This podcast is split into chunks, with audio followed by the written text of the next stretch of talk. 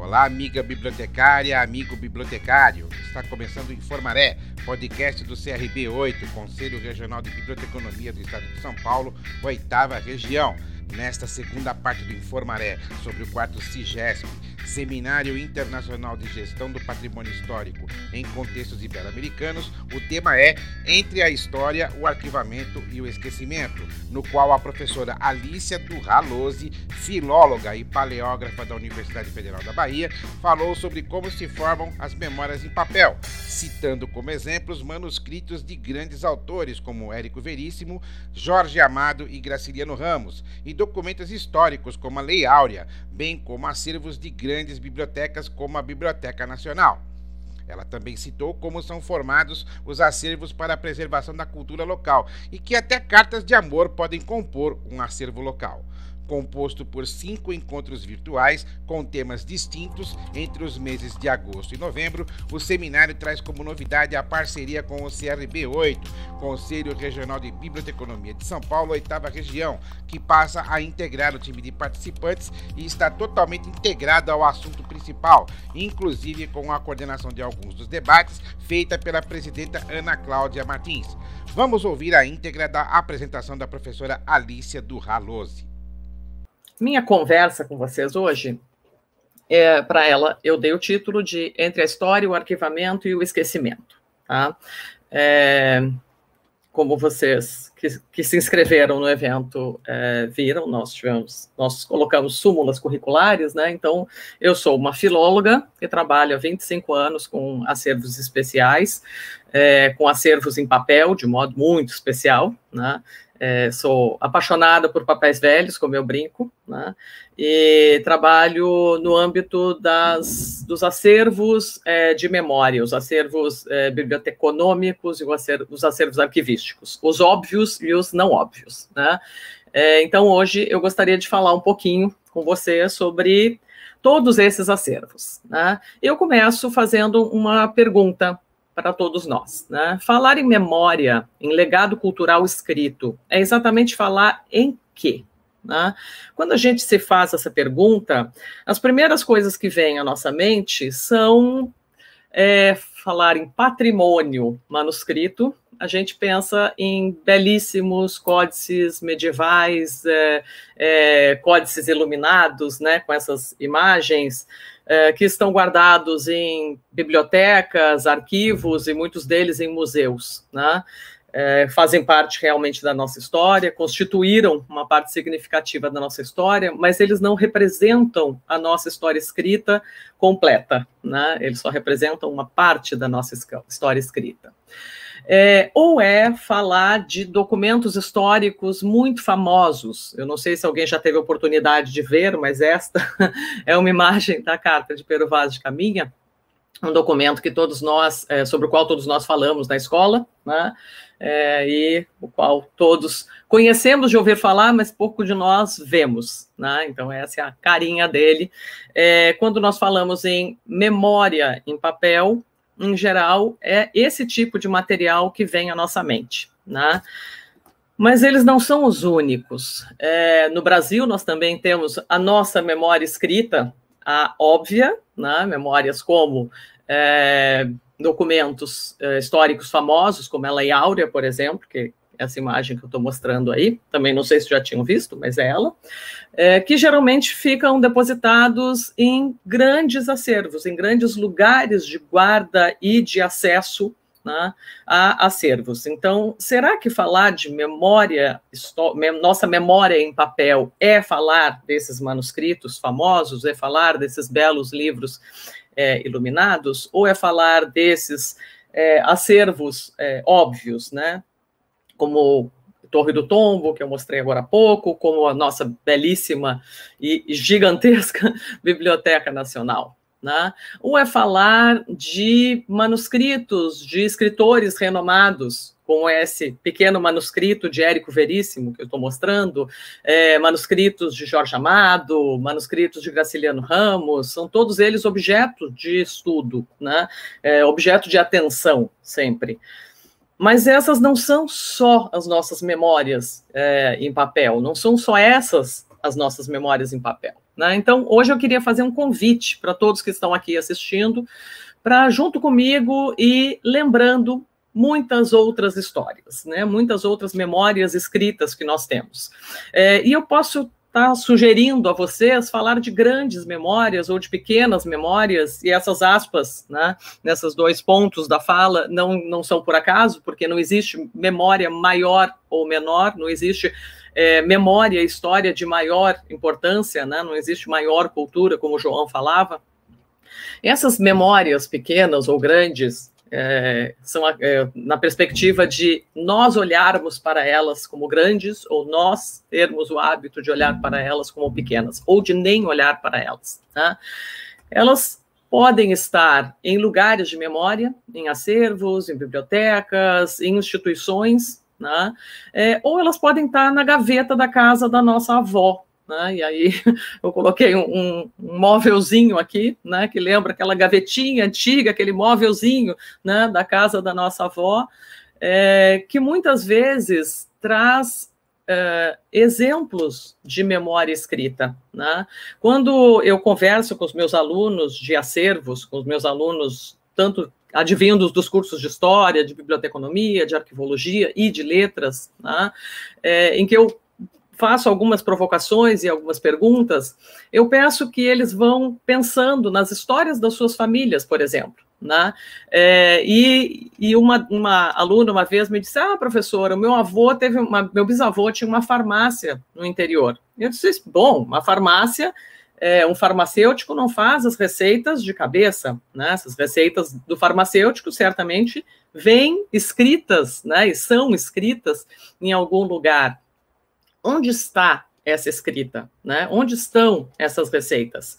Essa farmácia certamente teve o, o livro de, de fiado, né, dos clientes, é, o livro de pedidos, né, talvez algum funcionário que tenha sido contratado, que tenha sido pago sistematicamente, isso tudo deve ter sido organizado de uma forma escrita, essa memória institucional administrativa, né, é, deve ter sido organizada de uma forma escrita.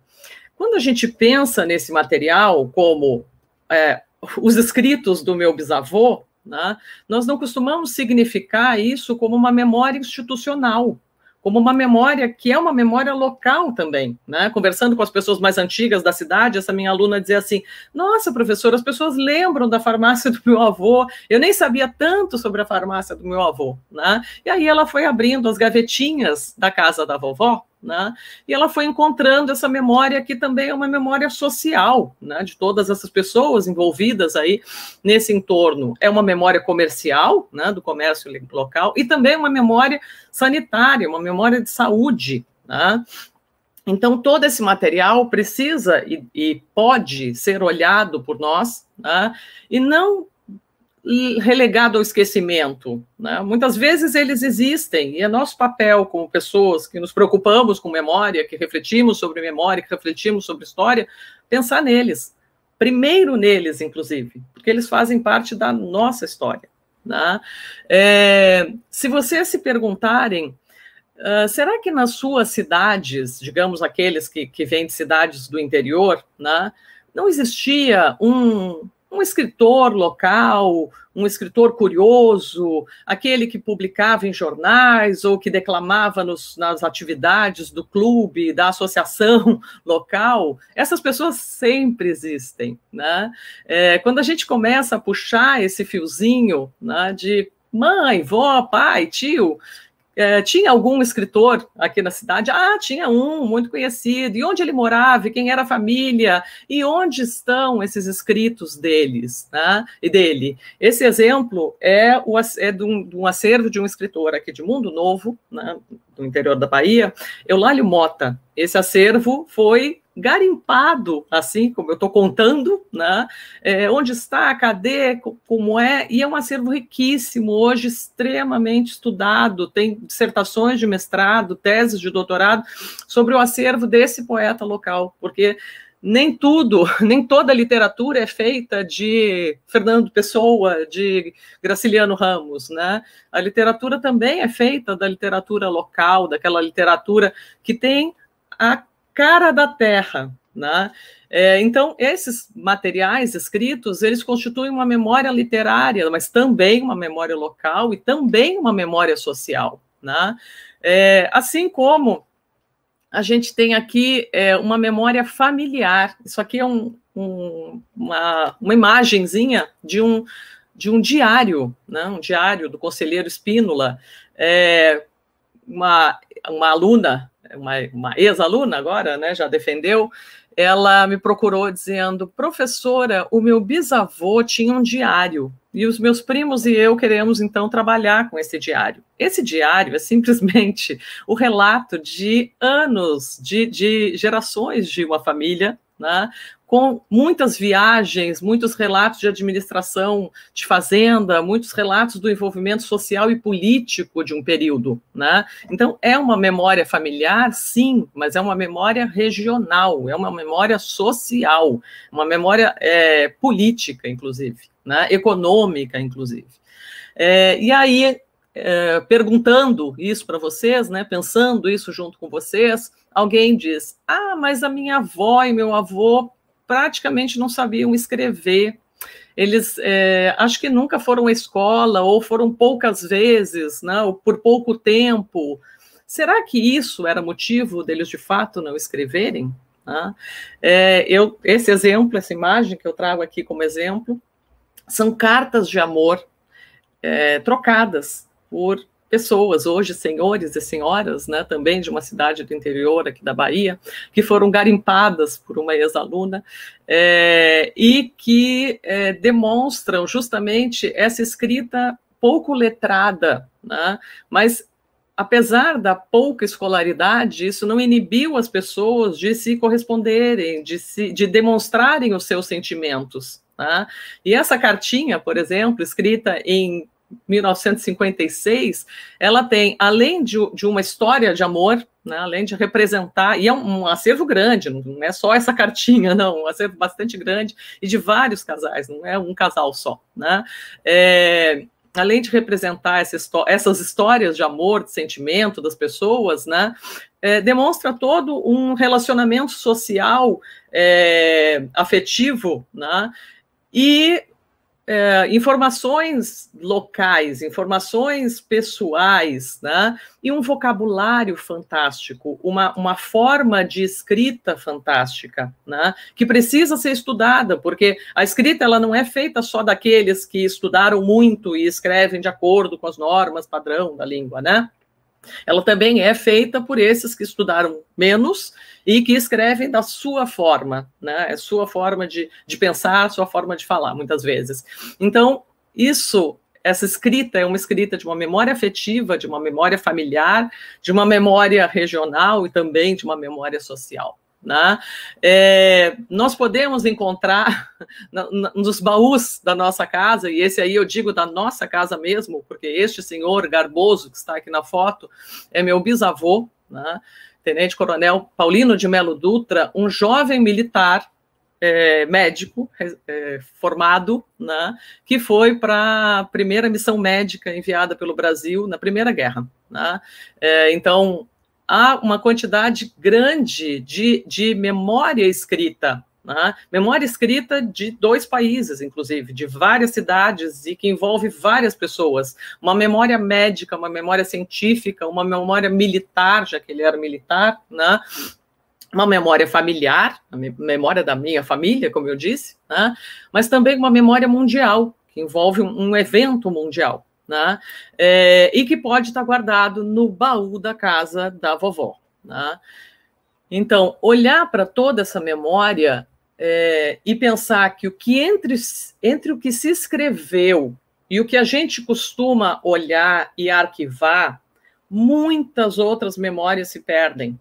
E elas se perdem ou porque elas se perdem fisicamente, porque estragou, porque foi para o lixo, porque queimou, porque é, sei, sei lá, se perdeu, né? Mas principalmente porque elas deixam de fazer sentido para nós. Elas, elas é, vão sendo perdidas pelo nosso esquecimento, né? ou por muitos outros apagamentos. A gente se muda, vai para longe, né? perde contato com as pessoas, é, ou com as nossas raízes, né? e termina perdendo contato com essas memórias.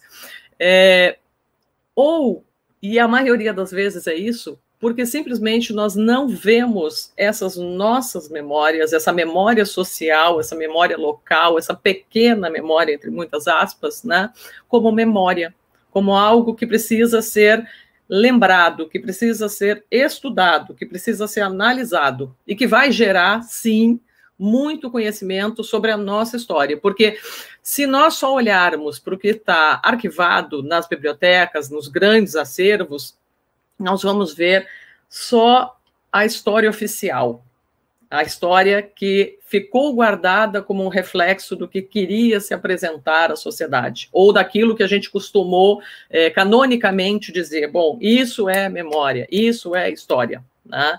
É, esses, essas nossas memórias, essas, essas memórias locais, sociais, é, institucionais, mas de instituições pequenas, né, familiares, elas precisam ser olhadas, elas precisam ser pensadas como memória e elas precisam ter um espaço de guarda, elas precisam ter um espaço de acesso.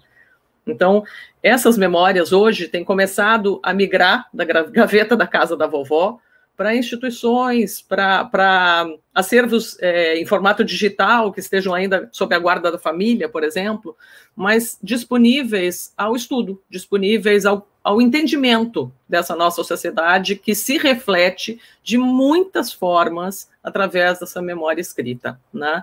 Porque quando nós olhamos para esses nossos papéis velhos, né, isso nos ajuda a ressignificar o nosso passado e muitas vezes a preencher várias lacunas claro, sempre de maneira incompleta e parcial, nós nunca vamos ter noção da história total, né? É, e pode muito nos ajudar a, a, entender a nossa memória pessoal e às vezes até a história da humanidade, né? Hoje em dia esses acervos pessoais têm começado a ser olhados novamente porque muitas pessoas estão indo atrás dos seus acervos com um objetivo, né? Cidadania, conseguir é, visto, etc. Né?